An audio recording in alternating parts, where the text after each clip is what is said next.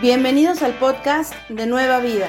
Esperamos que disfrutes este mensaje especial. Para tener más información, visítanos en nuestra página web www.ministeriosnuevavida.org.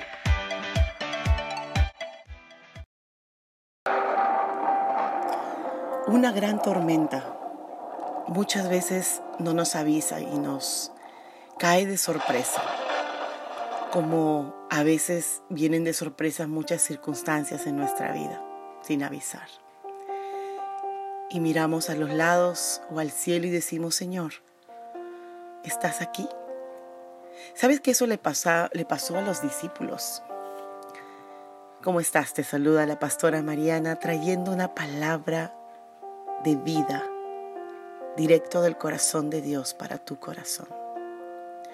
Dice la palabra de Dios Marcos 4, 37 al 41. Pronto se desató una tormenta feroz y olas violentas entraban en la barca. Ellos se encontraban en un lugar a 220 más o menos, 220 metros bajo el nivel del mar. Al parecer se había hecho un pequeño torbellino que estaba haciendo efecto en las olas e inundando esta barca. Y Jesús, dice la palabra, se había quedado dormido. Y los discípulos fueron y lo despertaron y le, dijo, le dijeron ellos, ¿no te importa que nos ahoguemos?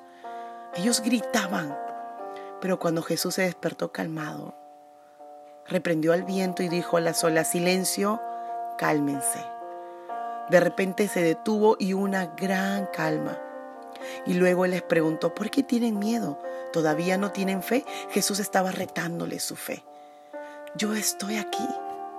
¿Por qué tienes miedo? Es así el Señor hoy te recuerda y te dice, yo estoy contigo. No temas a los vientos que vienen. No, no temas a lo que te enfrentas, porque yo, yo soy, está contigo. Y dice el versículo 41, los discípulos estaban completamente aterrados. ¿Quién es este hombre? Se preguntaban unos a otros, hasta el viento y las olas lo obedecen. Está claro que los vientos van bajando su velocidad paulatinamente, mas sin embargo con una palabra de nuestro Señor, esos vientos fueron calmados y obedecieron a la voz de su Creador. ¿Qué estás pasando en este momento? ¿Qué tormentas han venido a tu vida? ¿Qué preocupaciones tienes? Recuerda que Jesús está ahí, ahí contigo.